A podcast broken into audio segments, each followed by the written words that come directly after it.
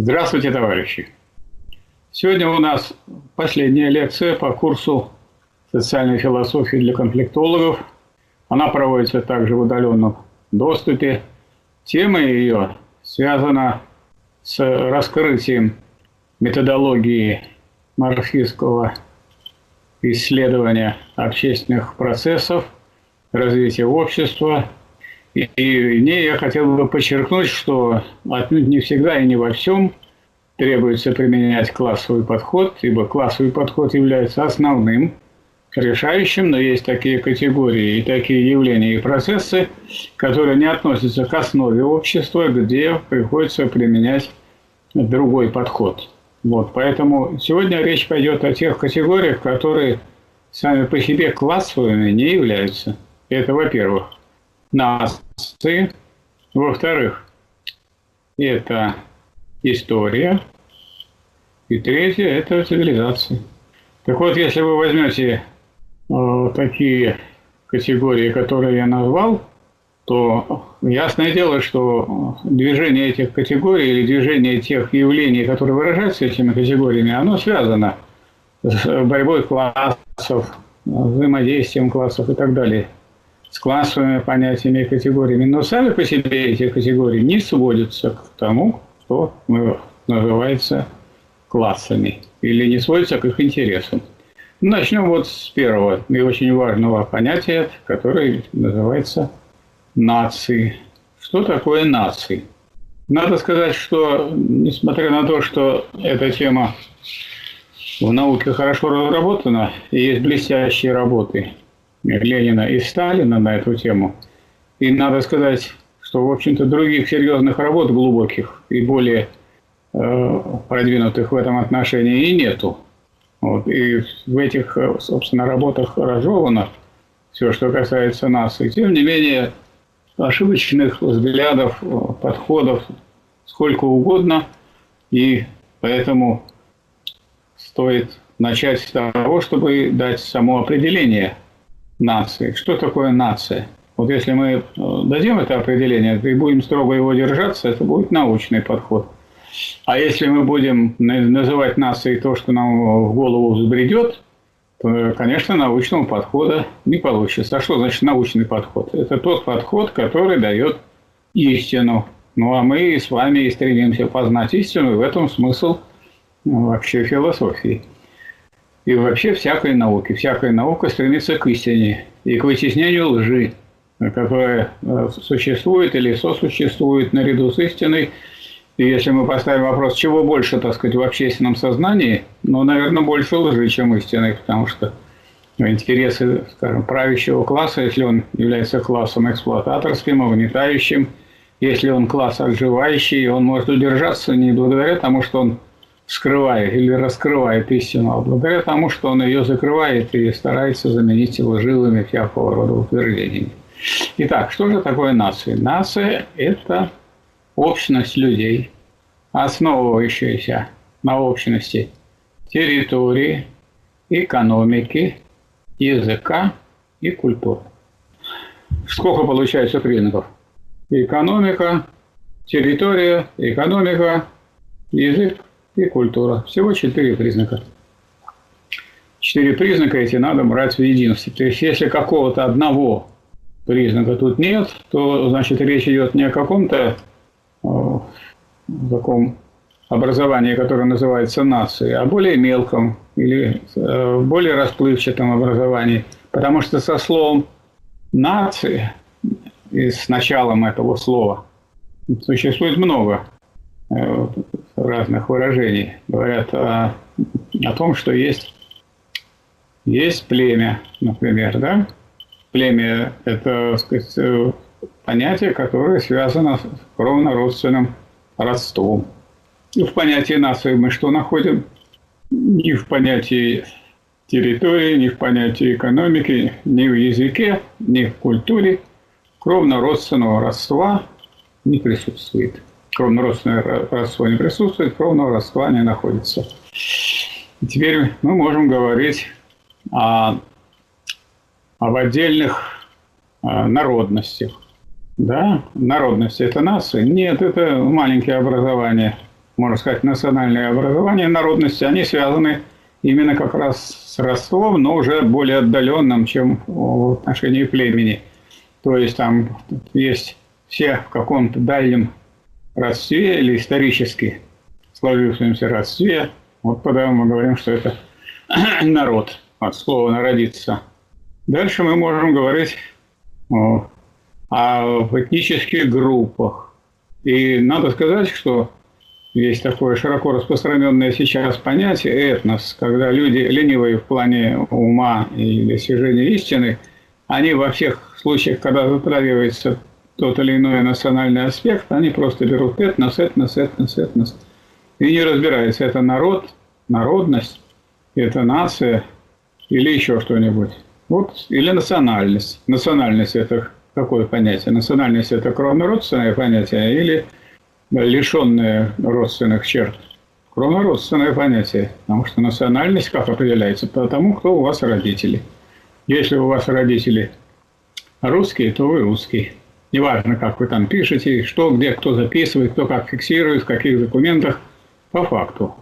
А если у вас родители принадлежат к разным нациям, то получается такая ситуация, когда ребенок, он как бы принадлежит и к той, и к другой, и никто, и не к другой. И поэтому он может быть записан и как представитель одной нации, или как другой, уж как получится. Вот э, декан экономического факультета нашего Санкт-Петербургского университета – Николай Андреевич Моисеенко, участник Великой Отечественной войны, командир полка «Катюш». Он э, украинец по национальности. И мы с ним вместе написали четыре книги. Вот э, жена его русская и две дочери. Старшая записалась, что она русская. Младшая записалась, что она украинка. И то правильно, и это правильно, потому что, так сказать, мать русская, отец украинец, значит, можно и так, и так записать.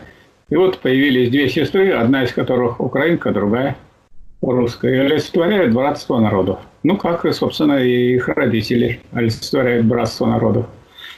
Товарищ Моисеенко и его жена, они олицетворяли это вот братство народов, и никогда никаких трений на национальной почве не было, поскольку позиции, которые занимал Моисеенко, были позиции были прогрессивные, коммунистические, передовые, и поэтому ни о каком каком-то национальном, э, национальном обособлении речи быть не могло.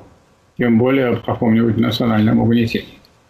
Ну вот смотрите, сколько уже мы нашли всяких названий, а понятие нации наиболее широкое и э, достаточно глубокое, и оно не, оно не носит само по себе сугубо кровнородственного характера. Наоборот, никакой капли крови, так сказать, в, при решении вопроса о нации, так сказать, не приходится тут рассматривать.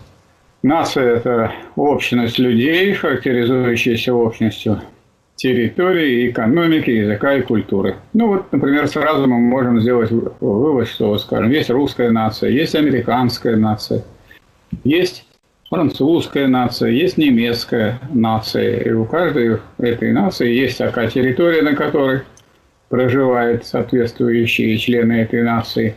Существует экономика, есть французская экономика, есть экономика российская и так далее. И э, культура, соответственно. Ну, а такие случаи бывает, когда кто-то взял и переехал в другую страну или на другой континент и включился в деятельность другой нации. Кому он теперь принадлежит? Ну, как вы думаете, украинец уехал из Украины в Канаду, стал говорить на одном из канадских языков, а их там два. Вошел в канадскую экономику, овладел, так сказать, теми богатствами культуры, которые есть в Канаде, у канадской нации. И стал он кто? Ну, стал он канадцем. А каким он стал канадцем? Канадцем украинского происхождения. Или, скажем, э, был человек, жил в России, уехал в Америку.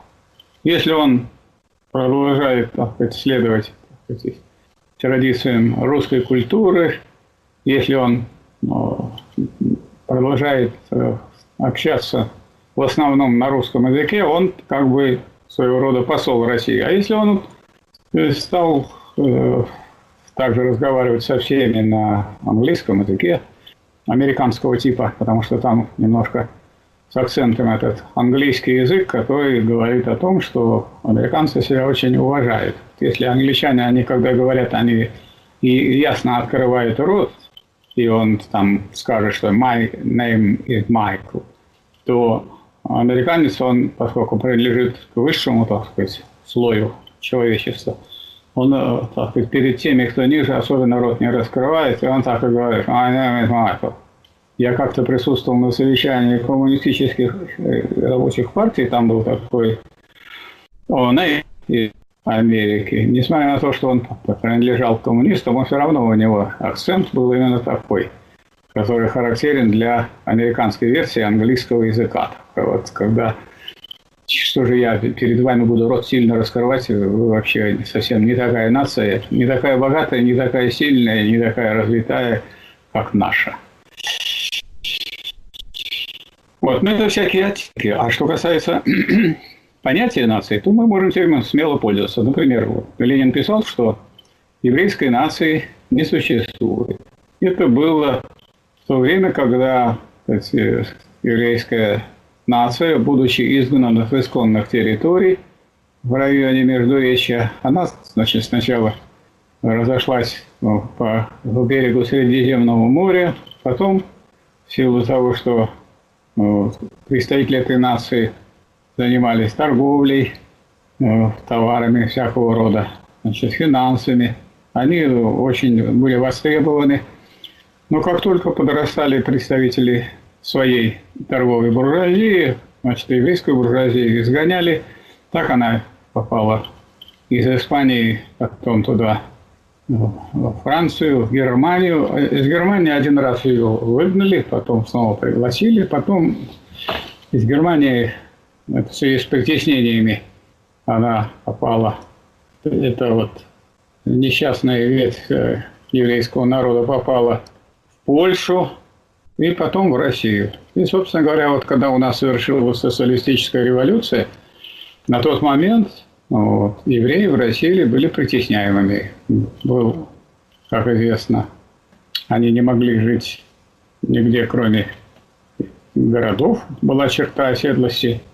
Ну и э, были ограничения в других каких-то вопросах, за исключением э, тех евреев, которые имели достаточно большой капитал. Они сразу, так сказать, уже этих ограничений их не касались, ведь они могли быть купцами первой гильдии, и так далее, уважаемыми людьми. Ну и потом был еще один исход после революции в Соединенные Штаты Америки. И того, значит, у нас евреи живут в самых разных странах. Они живут в Африке, они живут в Китае, в Америке. Ну и как, э, кто такие вот евреи, которые живут в Китае? Это китайцы еврейского происхождения. Хотя они говорят на китайском языке, пишут иероглифами и так далее – но тем не менее, именно потому что э, в понятии нации нет ничего от крови, а только берется вопрос, на какой территории живут эти люди, в какую экономику они вошли, если они вошли в китайскую экономику, и на каком языке они говорят, и какая культура. Если они вошли вот, и стали наравне с другими членами соответствующей нации этим пользоваться, и это для них становится родным, родным не по крови, а родным потому, что они это усвоили и присвоили, то они принадлежат соответствующей нации. Ну, например, Левитан, известный русский художник, прекрасный рисовал картины природы, да? Кто он такой? Это русский художник еврейского происхождения. Или диктор Левитан. Он тоже по национальности, по национальности он еврей, а по э, принадлежности к нации он кто такой? Он русский диктор какого происхождения? Еврейского происхождения и так далее. Ну, как вы понимаете, если русский попал, возьмем не еврей, а русский поехал в Америку и там стал жить. И вошел в американскую экономику, и там женился он на американке, и, значит, там у него появились дети, американцы – и со всеми они разговаривают на английском языке, и, сказать, уже пользуются преимущественно культурой американской и даже начинают даже забывать русский язык. Ну, то есть, кому принадлежит товарищ? Этот товарищ принадлежит к английской нации. А вот очень много украинцев уехало в Канаду. Они стали канадцами по существу, то есть принадлежат канадской нации. По национальности они остались украинцами. И те же самые э, русские, которые уехали навсегда, будем считать, в Америку, они тоже по национальности остались русскими, но они по, по принадлежности к нации американцы. Это очень важно понимать, потому что только тогда, когда вот это понято, то вот такое требование очень важное, с которым, которое мало кто понимает, даже большие руководители не понимают смысла требования права наций на самоопределение вплоть до отделения. То есть, если это нация, то есть это такая общность людей, которая а, связана и с собственностью и территории, и экономику, экономики, языка и культуры, она может существовать самостоятельно. И каждая такая общность людей имеет право на самоопределение вплоть до отделения. Некоторые полагают, в том числе и весьма высокопоставленные люди, что право нации на самоопределение, оно грозит уничтожить многонациональные государства. На самом деле это и Ленин подчеркивал, и Сталин подчеркивал, да это, я думаю, и по смыслу ясно, что если вы хотите с кем-то тесно соединиться, то сначала вы признаете его право с вами не соединяться. А если я предлагаю вам со мной соединиться, ну и вы не имеете возможности от меня отсоединиться ни в коем случае, и право такое вообще не признано, то это называется национальное угнетение, национальный гнет. Вот почему, если мы хотим соединиться в какой-то многонациональный союз, надо признать право всех э, соответствующих наций на самоопределение вплоть до отделения. Но вот некоторые этого не понимают, не понимают, что это право негативное, отрицательное. То есть оно, его, это вовсе не цель и не задача отсоединяться. Но если, скажем, брак, например, союз мужчины и женщины заключается по любви, и если нельзя развестись, то тогда этот брак представляет собой уже не союз по любви, а союз, который скреплен какими-то внешними силами, никакого отношения к к любви не имеющими. Поэтому этот брак ужасен, и освобождение, скажем, женщины, ликвидация неравенства между мужчиной и женщиной предполагает, что этот брак, он заключается, но люди, которые вступили в брак, могут и развестись. И если нет свободы развода, то нет и браков по любви. То есть браки по любви могут быть, а могут и не быть, и этот брак – это такая разновидность домашнего рабства или кабалы. Или ада, и для мужа, и для жены, и так далее.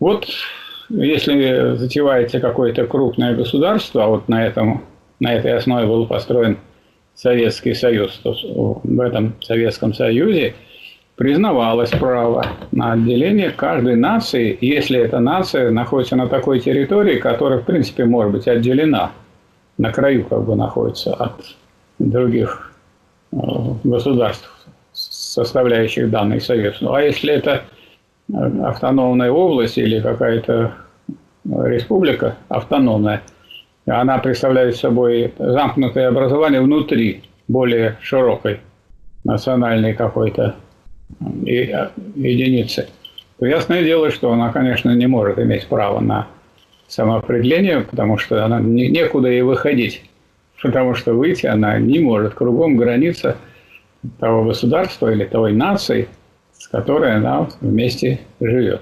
Поэтому правом на самоопределение вплоть до отделения пользовались, могли пользоваться согласно Конституции Советской только такие республики, которые могли отделиться без нарушения так сказать, структуры других государств, с которыми они объединились. Ну и поэтому, когда наступила такая ситуация, когда э, пошли тенденции к отделению, если люди собираются построить счастливую жизнь для всех, это требует самого тесного соединения. То есть пока в основе развития страны многонациональной Советского Союза лежали интересы рабочего класса, а рабочий класс заинтересован в самом, единстве, в самом тесном единстве трудящихся всех стран. И это относится и как к рабочему классу большой нации русской, так и к рабочему классу малых наций или сравнительно малых наций. И вы, наверное, знаете, и это все знают, только не все об этом хотят вспоминать, что вот рабочий класс русский, он оказал огромную помощь становлению экономики в других республиках, скажем, в том же Узбекистане, в Ташкенте был авиационный завод. Как только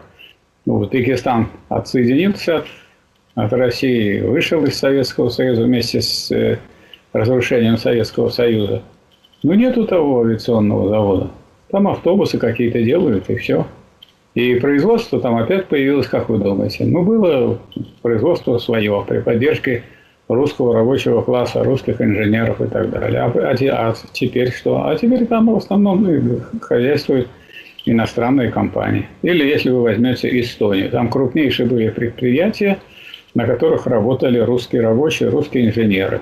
И работали они очень хорошо, так сказать, в единстве. И в Эстонии прекрасно разговаривали и на русском языке, и на эстонском языке, кто на каком хотел. Без каких бы то ни было ограничений. Но как вы думаете, что произошло э, после расхождения этих э, республик? Ну, Россия, как крупная и большая, она, конечно, в основном сохранила свой потенциал, хотя он значительно снижен по сравнению с потенциалом, который был в рамках Советского Союза.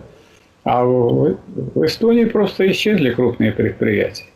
Или в той же Латвии, где, вспомните, рижские электрички, которые ездили по всем дорогам железным сказать, Советского Союза, или э, радиоприемник ВФ, или другие сказать, вещи, которые делаются в Латвии. А сейчас что? Иногда можно увидеть латвийское масло. А так, там промышленность практически исчезла, и 600 тысяч молодых людей, вполне образованных, уехали в Европу мыть, мыть горшки состоятельным представителям других наций. Так что так не бывает, что ты вот разойдешься и думаешь, что получишь счастье.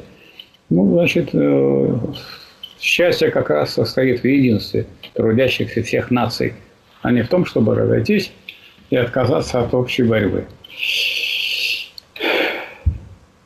Ну, вот это главный принцип. Еще нужно о чем сказать, что само понятие движения наций, оно э, связано с культурой – да, общность экономики, территории, языка и культуры. И язык и культура, они не терпят никакого принуждения. На каком языке мне говорить, это кто должен решать? Ну, я должен решать. Вам на каком языке говорить, вы должны решать.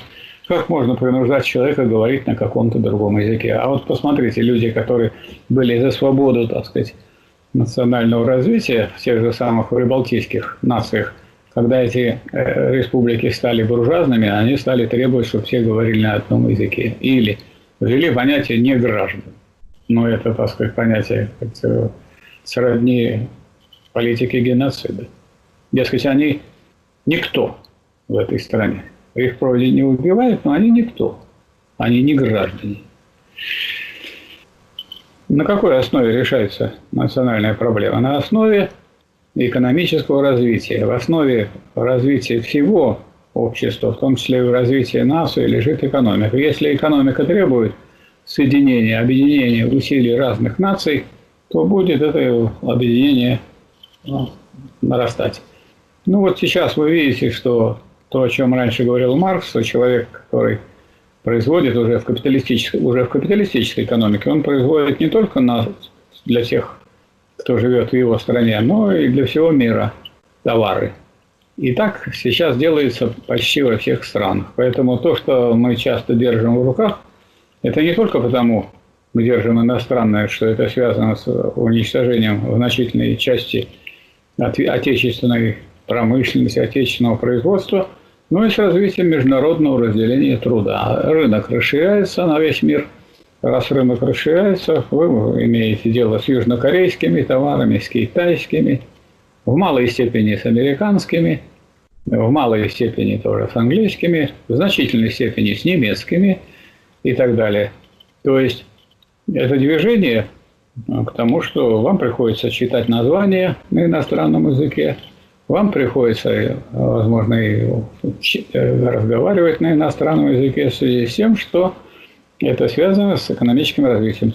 В какую сторону? В сторону какой нации идет тогда движение? Ну, в сторону более могущественной в смысле экономическом, более развитой. Если вы хотите сказать, чтобы люди говорили больше на русском языке, что само по себе и неплохо, то надо думать о том, как развивать нашу экономику, а не, а не просто делать какие-то запреты на другой язык. Правильно? Никакими запретами вы не остановите движение языков. В последнее время появилась мода на государственные языки. Мы с вами изучали вопрос о государстве. Государство – это область принуждения. Это машина насилия. Можно насильно заставлять человека говорить на другом языке. Или писать на другом языке. Насильно. То есть государство и государственность несовместимы с языком. Язык не понятие государственности. Вопрос языка или овладение языком, или движение языков связано с ассимиляцией. То есть с таким культурным развитием. Как сложится, так и будет. Например, а, я могу сказать, как человека, работавший на экономическом факультете нашего университета, тут у нас защищались диссертации, кандидатские докторские, в том числе из республик Средней Азии. И каждый, кто защищался, имел право э, выступать и защищаться на своем языке, скажем, таджики на таджикском, узбеки на узбекском, киргизы на киргизском и так далее. Он имел право э, и диссертацию сделать на родном языке. Он имел право и, э, так сказать, все во время защиты говорить на своем языке с переводчиком и так далее, и оформлять ну, диссертацию и на, и на русском, и на языке своем, на котором он говорит, скажем, на узбекском. Но я не помню случая, чтобы эти наши товарищи из Узбекистана, из, из Киргизии, из Таджикистана воспользовались. Почему? Понятное дело, диссертацию защищают для того, чтобы затвердить свою, свое какое-то открытие, научное исследование, научную разработку. Так, естественно, хотят, чтобы об этом знали как можно больше людей в мире. Ну, так если они на узбекском издадут свои работы, ну, и их прочитает очень мало. А если на русском, значит, их может прочитать половина мира. Вот, поэтому и сейчас, почему очень много издается на английском языке? Потому что на английский язык сейчас язык э, самой мощной экономической державы. А раз он язык крупнейшей экономической державы, то, значит, естественно, э, такой крен в сторону английского языка неизбежен. Или, э, если вы помните, когда мы чувствовали, что, возможно, говорят, не готовились к войне, некоторые говорят, с Германией, ну, как вы думаете, а почему у нас э, обучение велось именно немецкому языку в школах? Это тоже одна из, так сказать, ступеней подготовки, в том числе и к войне, потому что всем было ясно, с какой стороны может исходить война, и надо владеть немецким языком. Хотя вот у нас э, были товарищи где, на факультете, где я работал, в том числе товарищ э, у нас один – был партизаном и рассказывал, что у них в партизанском отряде был немец-коммунист. И он с ними вместе сражался против тех гитлеровцев, которые здесь э, убивали ну, наш народ и ну, разрушали наши города, села и так далее. Ну, в частности, он рассказывал нам такой эпизод, как э, перед Новым годом они напали на такой наряд, который ехал за подарками к Новому году. Там перебили сказать, всех, кто охранял, оделись в немецкую одежду. Немец, который коммунист был, он сидел впереди как начальник. Подъехали к базе, и на базе значит, бумаги предъявили, дописав туда нули.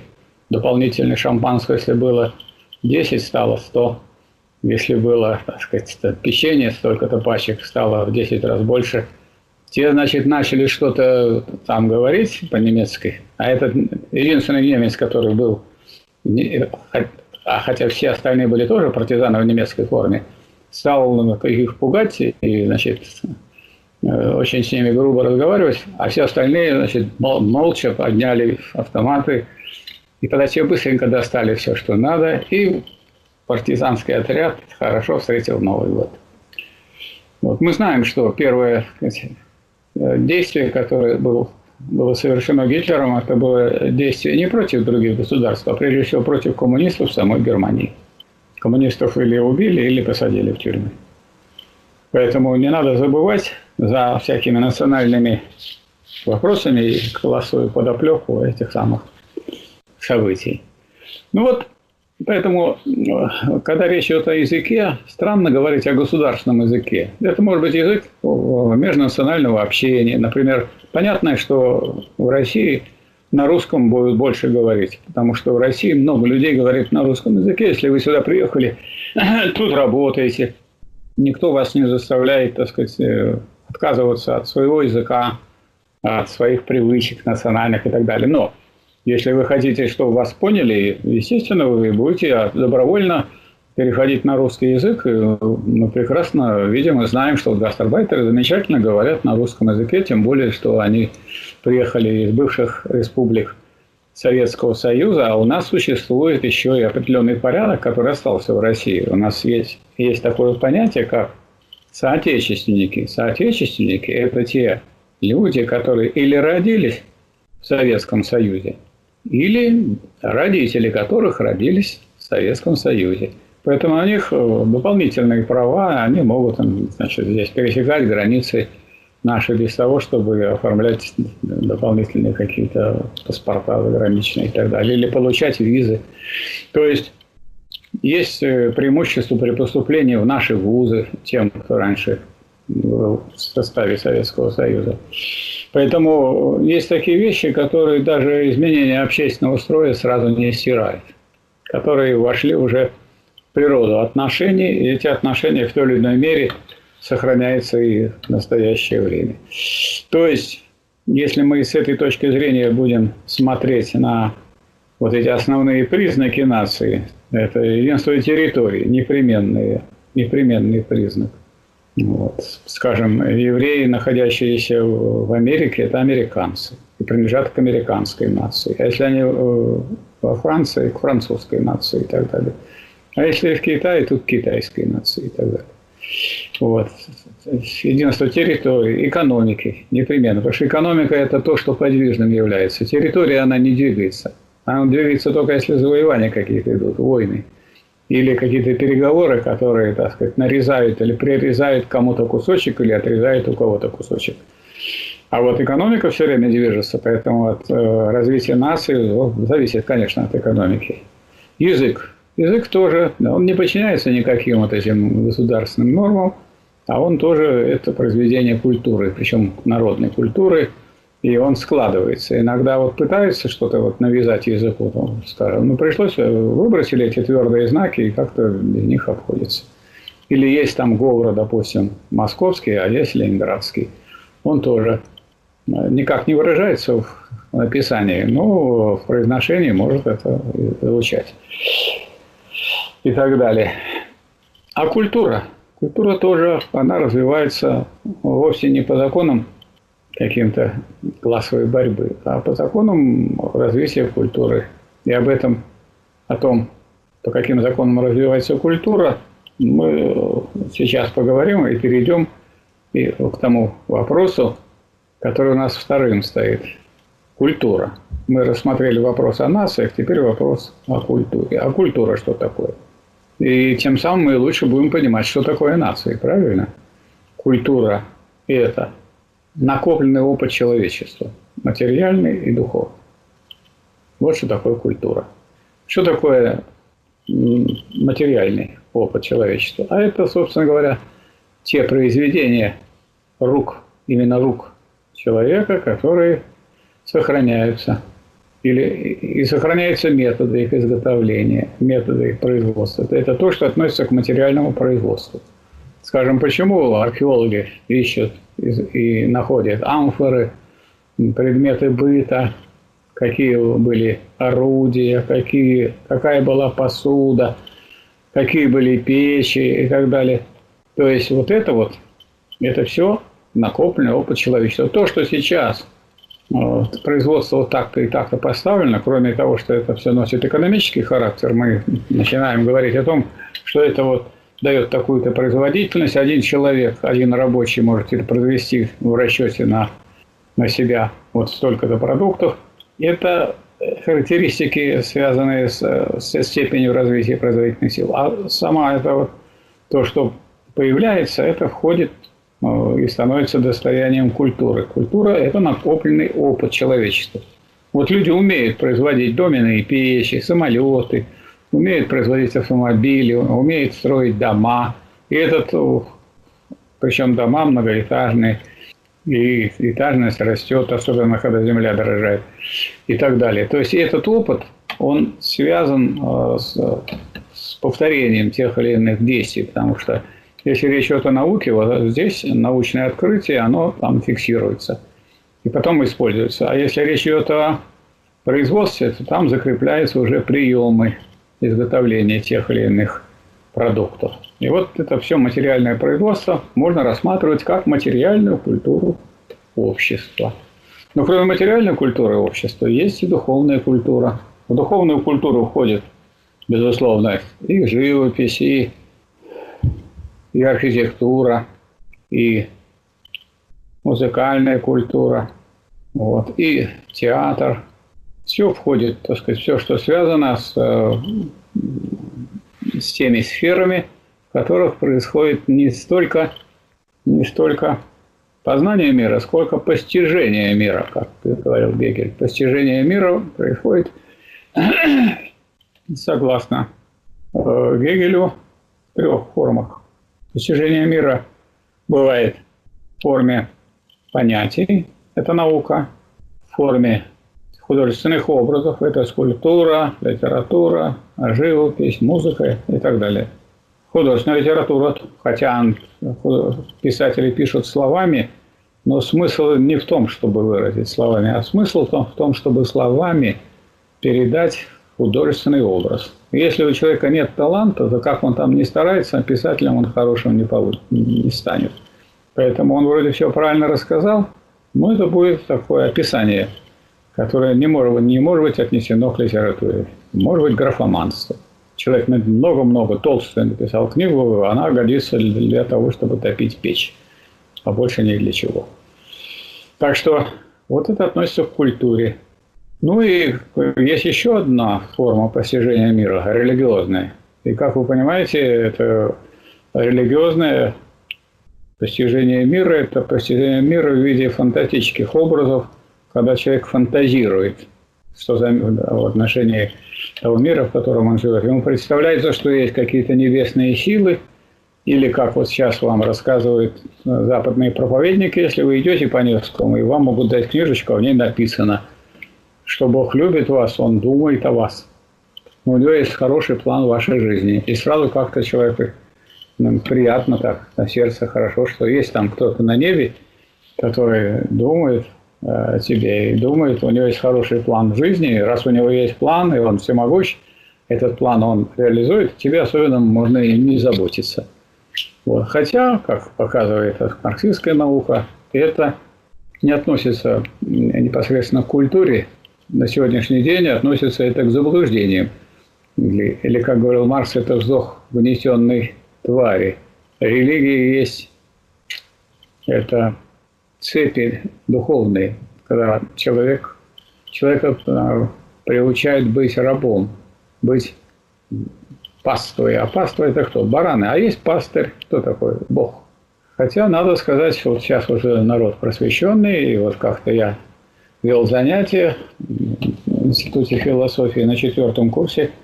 И вот одной девочке говорю, а вы бы хотели вот быть вот овцой, чтобы вами пастырь какой-то там руководил? Она говорит, да.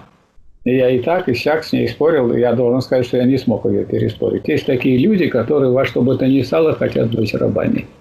А есть такая, вот такой лозунг известный. Никогда, никогда, никогда, никогда коммунары не будут рабами. Поэтому на самом деле – одни люди уповают на какой-нибудь промысел Божий, на то, что кто-то их спасет, не они сами, и их, так сказать, тем самым уводят от э, борьбы, коллективной борьбы за свое освобождение, а другие как раз уповают на, на силу организации, на то, что когда идея овладевает массами, она становится материальной силой, и она создает, благодаря этой материальной силе, новое общество. Так что идея может воплотиться в действительность, если она проникла в умы людей. Ну вот я думаю, что с этой точки зрения изучение философии, изучение вот всех тех вопросов, которые мы в этом курсе разбираем, это очень важно для того, чтобы человек мог быть сознательным представителем прогресса, а не регресса в обществе.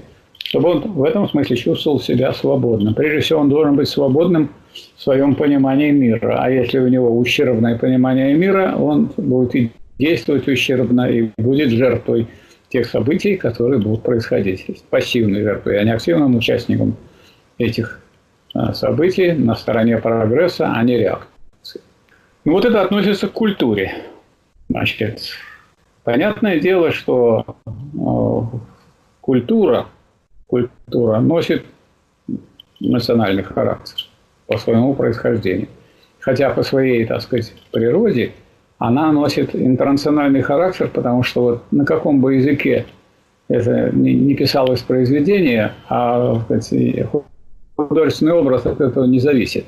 Или, скажем, вы пришли в филармонию, и сидят рядом китаец, японец, американец, русский, англичанин, немец, немец. Им нужно переводить. Хотя, между прочим, там раздают у нас в филармонии э, такие небольшие листочки, на которых иногда пишут содержание этого произведения. Но ведь это, так сказать, так представляется тому, кто написал. А на самом деле это многозначное понимание музыки. И у каждого музыка рождает свои мысли. Хотя, конечно, есть и общее понимание, что есть веселая музыка, а есть грустная.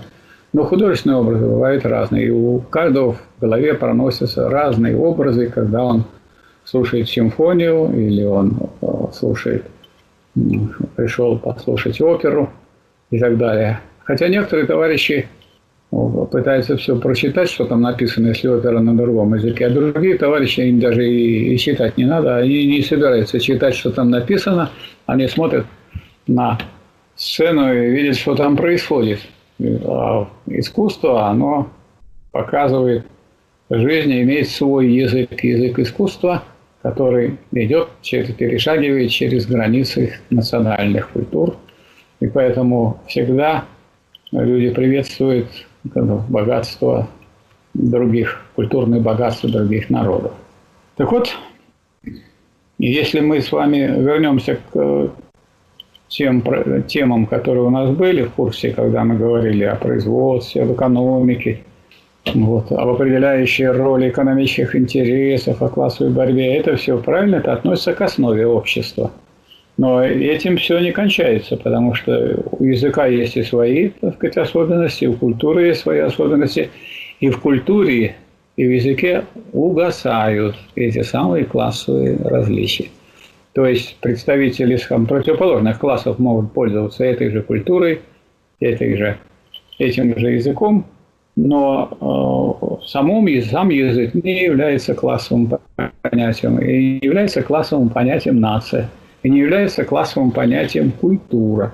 Хотя мы можем различать в культуре элементы социалистические, элементы буржуазные, элементы прогрессивные элементы реакционные. То есть культура не э, находится вне, совсем вне классовой борьбы, но она такая особая область, в которой непосредственная классовая борьба угасает. Хотя, если вы возьмете известные такие художественные произведения, как такое, как ну, оперу «Кармен», то выяснится, что Кармен, она работала на табачной фабрике, а ее возлюбленный ну, был охранником на этой фабрике. Так что, так сказать, вот сразу вы видите разные там положения и так далее. Но не из этого же положения вытекает сказать, тот конфликт, который произошел, и те события, которые там происходили, потому что они могут происходить у представителей самых разных профессий, у самых разных классов. И поэтому э, культура, она развивает всех Хорошая культура способствует развитию человека и просветляет все головы, на каких бы классовых позициях они, эти головы, не стояли. История. В основе истории лежит, конечно, классовая борьба. После того, как э, завершилось развитие человека в рамках первобытно-общинного коммунизма. Но это в основе. И классовая борьба э, приводила к смене общества. Э, первобытно-общинный коммунизм сменился рабовладельческим обществом, рабовладельческое общество сменилось обществом феодальным, феодальным буржуазным. Буржуазное сейчас сменяется коммунистическим. Мы живем в эпоху перехода от капитализма к коммунизму. Значительная часть населения уже социалистическую революцию совершила, но сегодня с учетом, так сказать, баланса. Одни совершают революции, в других странах происходят контрреволюции. Но вот общий баланс, начиная с 17 года до настоящего времени, никакой. Полтора миллиарда человек живет в социалистических странах. Социалистической страной называется такая страна, в которой победила социалистическая революция и ведется строительство коммунизма. Какого? Ну, ясное дело, первой фазы коммунизма – социализма. Так вот, таких стран, которые ведут сейчас работу и борьбу по строительству э, коммунизма, и которые избавлены от э, экономических кризисов, которые поражают весь мир, ну, таких стран сейчас можно насчитать немало. Это Китай, в котором живет миллиард 400 миллионов человек. На сегодняшний день Китайская Народная Республика самая крупная экономическая страна, самая развитая. В ней производится самый большой валовый внутренний продукт. Естественно, там не может быть никаких экономических кризисов, поскольку 55% составляет государственный сектор, то есть общественная собственность, вот, и общественная собственность, и государственное планирование в целом подчиняют экономику развитию Китая социалистического. Идет это развитие достаточно быстро. Китай и китайские товарищи говорят, что у них будет построен коммунизм, наверное, лет через сто в первой фазе. Ну, тому, кто, так сказать, думает, что очень легко построить новое общество, ему кажется это очень долгим сроком. С другой стороны, с другой стороны, Представьте себе, какая задача прокормить только миллион, миллиард четыреста миллионов человек. Как обеспечить, чтобы там не было голода, чтобы там все это управлялось. И надо сказать, что китайские товарищи это демонстрируют всему миру. Есть другая крупная страна социалистическая, это Вьетнам. Социалистическая республика Вьетнам. Это та единственная страна, которая победила у Соединенных Штатов Америки, а Соединенные Штаты Америки никогда ни у кого не выиграли самостоятельно. Если не считать, что они на одном из островов победили десяток э, кубинских добровольцев. Но уже на Кубе победы не добились, в том числе и потому, что э, Кубу поддерживал Советский Союз. Во Вьетнаме 100 миллионов человек, там идет успешное социалистическое строительство, тоже нет никаких кризисов. Поэтому, когда говорят, вот разразился мировой экономический кризис, он не мировой, мировых кризисов больше не происходит. Происходит, происходит кризисов в капиталистической части мира. Дальше возьмем, так сказать, если брать по количеству людей, Корейская Народно-Демократическая Республика или Северная Корея. В ней построена первая фаза коммунизма, социализм. Это значит, что там частной собственности нет – но социальное неравенство еще не уничтожено, потому что для полного уничтожения классов, писал Ленин в Великом почине, надо уничтожить различия между городом и деревней, людьми физического людьми умственного труда. И это дело очень долгое. И по поводу сроков ничего не, не написал.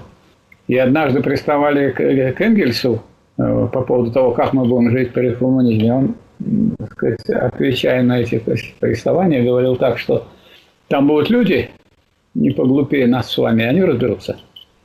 То есть, поэтому не надо строить воздушные замки и говорить о том, для чего еще не созрели какие-то определенные материальные предпосылки. Надо двигаться по линии прогресса, а не по линии регресса. Вот о чем, прежде всего, надо думать. И говорить о развитии социализма. Ну вот, Корейская Народно-Демократическая Республика достигла высоких высот в области технологии, Вот, как вы понимаете, слабая в научном, научно-техническом и экономическом отношении э, страна не могла бы создать термоядерное оружие и не могла бы запустить в космос спутник. Или не могла бы так сказать, развить свою ракетную промышленность. Корейские спутники пока еще не запускаются, но, как вы понимаете, это дело не за горами. Я был две недели в 1992 году в Корейской Народно-Демократической Республике. Мне была предоставлена возможность, сказать, в том числе и предоставлен автомобиль нашей э, группе из трех человек, которая представляла собой представителя газеты «Народная правда», Ленинградского телевидения. И я представлял эту группу как руководитель. Нам была предоставлена возможность объехать Корею, побеседовать с людьми, посмотреть. Мы были в Панманчжоне, были в одних городах, видели, какие там прекрасные больницы, как, какие там прекрасные библиотеки, какие там, какой там спорт, какая там культура. Никаких ни, ни бомжей, ни проституток, ни всех язв, которые поразили вот наше общество, там ничего подобного нет. И поэтому у меня была такая картина, что я, вот, сказать, как бы побывал снова в Советском Союзе периода начала 50-х годов. Вот какое, какое впечатление. Ну вот э, мы говорим еще об одной стороне о Кубе, которая подчеркивает появление там социалистической страны, то есть страны совершившей социалистическую революцию, говорит о том, что это явление не национальное, а интернациональное движение к социализму и полному коммунизму. Вот. А последняя революция была в 1975 году в Лаосе, в котором тоже идет строительство социализма. А и более того, надо сказать, что вот этот лагерь, который составляет значительную часть человечества, то есть полтора миллиарда из семи, миллиардов человек, он в силу того мощного развития, которое имеется у социалистических стран, он притягивает к себе э, не только внимание трудящихся других стран и народов, но притягивает к себе внимание и правящих классов самостоятельных э, буржуазных государств. Почему? Потому что э, крупнейшая империалистическая держава нашего мира, которая руководит блоком НАТО, продемонстрировала, что она может в своих отношениях с другими государствами переходить к международной во внешней политике к политике фашизма, на экспорт фашизма во внешней политике. То есть открытой террористической диктатуре – наиболее реакционных, наиболее шовинистических элементов финансового капитала. А финансовый – это банковский, сращенный с промышленным. Когда банки руководят уже всей промышленностью, они все знают, э, все, всю поднаконтную экономику, им для них, для них не нужна парламентская трибуна, они хотят решать все без этого. Но так развивались события, в связи с, в том числе с результатами Второй мировой войны – что никто не решается из представителей правящих классов насаждать фашизм у себя в стране, а на мировой арене, пожалуйста, вот вам нападение на Ирак, на Югославию, на, можно и считать и на Вьетнам нападение, которое было в США, это разновидностью фашистской политики, выжигание напалмом, эти убийства огромного количества вьетнамцев. Вот уничтожение Ливии, когда вообще не стало государства. Это же было буржуазное государство. Достаточно прогрессивное в том смысле, что там люди были эти, накормлены, там развивалась культура, там хорошая была медицина, там молодежь рассчитывала на сказать, получение работы и обеспечение в самом начале своего жизненного пути – этого ничего нет. Вообще нет ливийского государства, и там сейчас поле войны. Оттуда беженцы идут в Европу. Можно подумать, что вот, так сказать, как бы по заказу тем, тех, кому нужны руки безработных, вот по их заказу ликвидирована Ливия. Вот перед лицом таких действий существует международное объединение такого непривычного странного типа, когда ядром являются страны социалистические, а к ним присоединяются страны не социалистические. Это вот такое объединение, одно из них, БРИКС называется. Это что такое? Кто туда входит? Бразилия, Индия, Китай, Россия и Южная Африка. То есть это достаточно крупные страны, ну и Бразилия, Южная Африка, и Индия. Они соединяются и совместно так сказать, решают экономические вопросы, не боясь, что какие-то державы, которые входят в это объединение, на них нападут. То есть до сознания даже руководства, буржуазного руководства ну, вот таких крупных довольно государств дошло, что социализм не агрессивный строй, он сказать, не занимается организацией войн и э, не захватывает чужие богатства, не устраивает вылазки, связанные с уничтожением экономики, людей, ресурсов и так далее. Еще более крупным объединением является Шанхайская организация сотрудничества, ШОС. В центре ее стоят, можно сказать, два государства. Это Китай, и он представляет собой, можно сказать, ядро этой организации, поскольку он первое место в мире имеет по выпуску волового внутреннего продукта, поэтому он вполне, так сказать, соревнуется успешно с Соединенными Штатами Америки, и темпы роста у него примерно в два раза выше. То есть по мере просто экономического развития, без всяких каких-то политических потрясений, каких-то событий, э, Китай все больше и больше, так сказать, начинает преобладать над Соединенными Штатами Америки. И поэтому другие государства, не только социалистические, но и буржуазные, которые не хотят быть положении той же самой Ливии или Ирака, или Югославии, которые, так сказать, разбомбили, теперь там много уже государств, осколки этого, этих, этого единого государства Югославии, теперь никто не может собрать. Поэтому в этой организации присутствуют самые разные, не только социалистические, но и буржуазные государства. Во-первых, Россия, которая нуждается в экономической поддержке, ибо ее пытаются все время экономически блокировать, ну, вот, устраивать какие-то экономические санкции.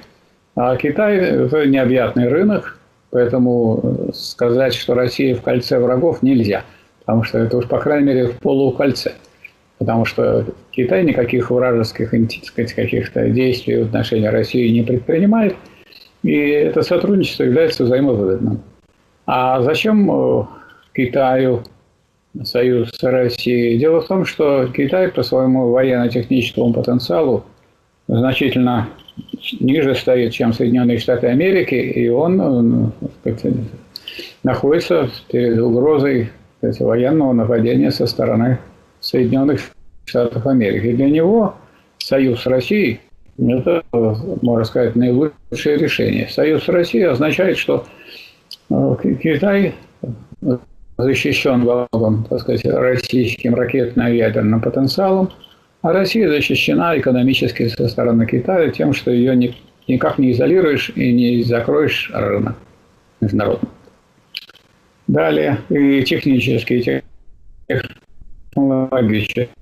Ну, а, э, вы прекрасно знаете, что, скажем, Индия и Китай не очень-то имели хорошие отношения, однако Индия попросилась в Шанхайскую организацию сотрудничества. Она взаимодействует и с Россией, и с Соединенными Штатами Америки. Но она вошла в Шанхайскую организацию сотрудничества, потому что она прекрасно понимает, что такой э, хороший друг, как Соединенные Штаты Америки в один прекрасный момент могут прислать свои авианосцы, свои самолеты и сказать, совершать то, что они совершали совсем рядом, во Вьетнаме. Поэтому Индия попросилась туда. Пакистан. Пакистан, как известно, не очень-то в хороших отношениях с Индией. И, кстати, Индия не в очень хороших отношениях с Китаем, но она, они попросились в Шанхайскую организацию сотрудничества. И что у нас получилось? У нас получилось, что в Шанхайской организации сотрудничества четыре ядерных державы. Россия, Китай, Индия и Пакистан. И 40% населения Земли. Вот товарищи, которые определяет ту точку в развитии человечества, на которой мы находимся, вы должны из этого исходить, что 40% человечества живет в социалистических странах или с ними сотрудничает в том, чтобы обеспечить сказать, мирное движение в сторону прогресса. Поэтому нету больше этого самого империалистического мира. Мир теперь двуполярный или биполярный, если говорить не совсем на русском языке. Вот этот двухполярный мир и надо иметь в виду. И э, движение экономическое идет к тому, чтобы вот эта часть мира развивалась быстрее. Самые быстрые темпы роста у Индии и Китая. Поэтому Шанхайская организация сотрудничества очень быстро развивается. А если бы еще и Россия развивалась быстро, это было бы очень хорошо. Но в России наш э, правящий класс застрял на госкапитализме. У нас 55%, 50 и более процентов производится э, как единая монополия, что можно было бы сделать, раз там все предприятия государственные. У них в них более 50% акций принадлежит государству. Нет, там отдельные предприятия, которые как бы в бушующем рыночном море, которые устроили, так сказать, искусственным путем в эпоху монополистического капитализма деятели, так сказать, представители либеральной ветви буржуазной экономической науки. Поэтому если бы у нас была государственная монополия – в таком объеме, у нас были бы высокие темпы роста и планомерное развитие. А все остальные капиталисты могли бы получать заказы от этой крупнейшей монополии и тоже и большими темпами развиваться. И тогда, и, при, и тогда в целом бы экономическое развитие было более быстрым, и это бы содействовало развитию всех классов. И буржуазного, и э, рабочего класса. Ну вот что мы имеем, то мы имеем. Поэтому Россия здесь никак не выделяется своими темпами экономического роста. У нее очень э, у нее плоский, только единственный во всем мире плоский налог на доходы. Везде 13%, а в тех же самых Соединенных Штатах 33%, а в Германии за 40%, а во Франции за 50% и так далее. Поэтому вечно не хватает денег на все, даже вот сейчас, вперед, коронавирусной инфекции. Что должно сделать было государство? Ну, наделать этих масок и раздать всем. Они уговаривают, чтобы вы пошли и купили. А если вы не купите, вас мы в метро не пустим. То есть, как вас принуждают купить. А почему у вас эти маски продаются в метро? А потому что там вот нужно дать заработать тем, кто эти маски будет продавать в метро. А почему вы не хотите дать заработать аптекам, чтобы там они могли получить? И почему нельзя вообще раздать эти маски и перчатки? В чем дело? Что, государство не в состоянии это сделать? При наличии более 50% государства. Конечно, показывает вот что такое капитализм, и скаредность этого самого капитализма. Дескать, давайте мы людям добавим, чтобы они купили перчатки. Так вы дайте перчатки этим людям и маски, чтобы они куда бы ни пришли, вы пришли в магазин, вот, пожалуйста, вам перчатки и маски. Пришли я приходил в Банк России, сразу тут вам стоит баночка, где вы можете руки сполоснуть инфицирующим раствором, вот вам маски, идите, пожалуйста. И если раньше, это Банк России, и если раньше надо было, а, так сказать, туда дать паспорт в окошко, а вам давали карточку, а карточка, как вы понимаете, она сегодня вам дают, завтра другому, послезавтра третьему, она может быть переносчиком. Ничего, возвращаясь паспорт, говорит, проходите так. Вот, так сказать, мы видели, что есть, так сказать, отдельные организации, которые как-то обошлись. И не бедные эти организации, как вы понимаете, банки уж точно не бедные. А уж государство так прибедняется, что оно не может масок раздать. Дескать, вот вы самые незащищенные старики, ну, отдайте вы старикам-то этим, 65-летним и, так сказать, более древним. Отдайте им маски и перчатки, они хоть довольны будут. Причем масок-то надо. Вот мы их мы сделали много. 150, 150 миллионов, говорит Денис Мантуров, министр промышленности и торговли. Это здорово. 150 миллионов. А посчитайте, сколько у нас населения. 147. Так это на один раз. А мы еще 100 миллионов купили у Китая. Это на два раза. Ну, считай, что не всем нужны маски. Там есть люди, которые никуда не выходят. Говорят, вы не выходите, все равно у вас масок нету. Вы не выходите из дома, потому что у нас нету ни масок, ни перчаток. Если вы выйдете и без масок, без перчаток, вы будете заражаться. Нет, мы тогда сделаем так, что пусть сидят по домам. Закроем сады и парки. А вы почитайте, зайдите на сайт Минздрава. И там написано, что прежде всего надо находиться на свежем воздухе. Ну и выдерживать дистанцию. Где легче выдерживать дистанцию? В парке или на, на улице? На улице вот идет какой-нибудь человек, как танк. Ты его хочешь слева обойти, он налево, ты хочешь справа, он направо. А в парке ты всегда можешь вправо или влево уйти на расстоянии там 5-6 метров, так сказать, и будешь от него вот это закрывать. Это-то как объяснить? Ну вот это вот говорит о том, что, так сказать, вопрос об истории связан не только с классами. Видите, тут соединяются э, государства, в которых разные общественно-политические системы и соединяются в единой организации, организации действующей. Причем действующая интересно, когда собирался э, совет министров иностранных дел стран ШОС в рамках этого Совета министров иностранных дел состоялось заседание министров обороны всех этих стран. Так что вроде бы формально это никакой не блок, но всякий союз, то есть определенный людей или государств, которые обладают достаточной силой, это гарантия соответствующего положительного развития событий. В данном случае вот страны ШОС и страны БРИКС – это такие межнациональные образования, которые стабилизируют ситуацию в современном мире. Ну вот, э, если принять во внимание то, что я сегодня вот, рассказываю в этой лекции, то видно, что это выходит за рамки только классового подхода, правда? Борьбы классов, общественно-экономических формаций. То есть то, что относится к знания развития общества, основа. А кроме этого, не надо об этом забывать, кроме формации ничего знать не надо. Есть такие понятия, как э, нации, культура и история, которые никак не укладываются только в рамки классового анализа. И есть еще одно понятие, которое мы должны рассмотреть последнее, это понятие цивилизации. А что такое цивилизация? А цивилизация – это общество во всем богатстве его составляющих. Когда мы брали формат и политическую, идеологическую настройку, юридическую, все. А все остальное за рамками, остальное мы не брали. То есть мы брали важнейшее, решающее, фундаментальное, то, то, что относится к основе. Но нельзя же все ограничивать основой. Но есть еще и основанное. То есть, если вы хотите брать общество в целом, во всем богатстве его проявлений, вот такое рассмотрение общества называется цивилизационным. Это цивилизационное направление будет пустым и никчемным, если в основе этого рассмотрения не будет лежать анализ формационный, если исследование не будет опираться на понимание развития общества как движение от одной формации к другой, развития соответствующих формаций.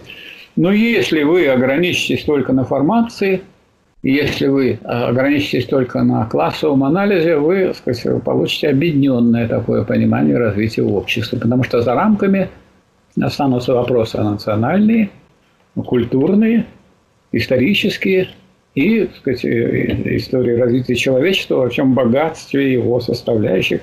То есть цивилизационные. Есть человеческая цивилизация? Есть. Она развивается? Развивается. В этом развитии вы видите позитивные и негативные тенденции. В этом развитии вы видите основополагающие процессы, которые происходят в экономике. И вы видите процессы, которые идут в других сферах общества, там в сфере культуры, национальные процессы, в сфере искусства и так далее.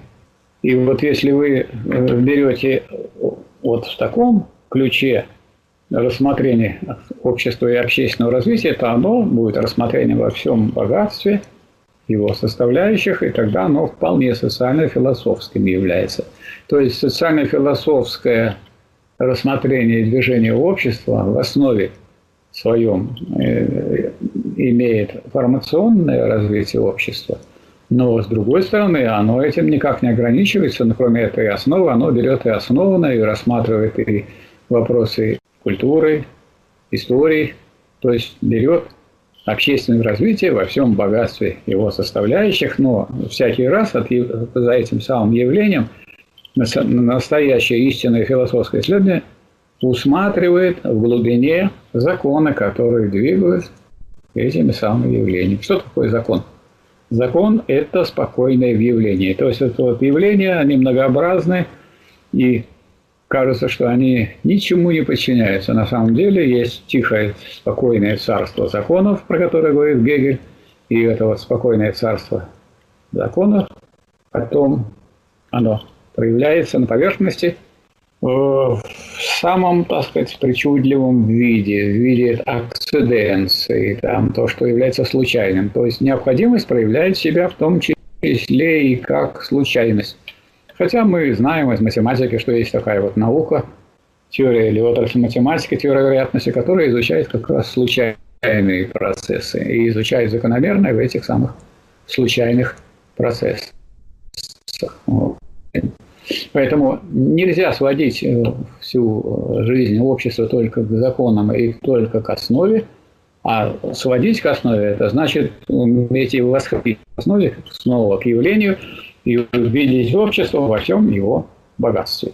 Поэтому смысл нашего курса социальной философии не в том, чтобы этим знанием ограничиться, а в том, чтобы у вас была полная картина, полная картина развития общества, и чтобы вы знали, что новое какое знание вы получаете, какой-то кусочек знаний вы получаете, к чему его отнести, к основе или к основному. Если это по национальному вопросу, значит, к вопросу о нациях. Если это относится к истории, значит, это какие-то исторические факты новые, которые иллюстрируют то-то и то-то.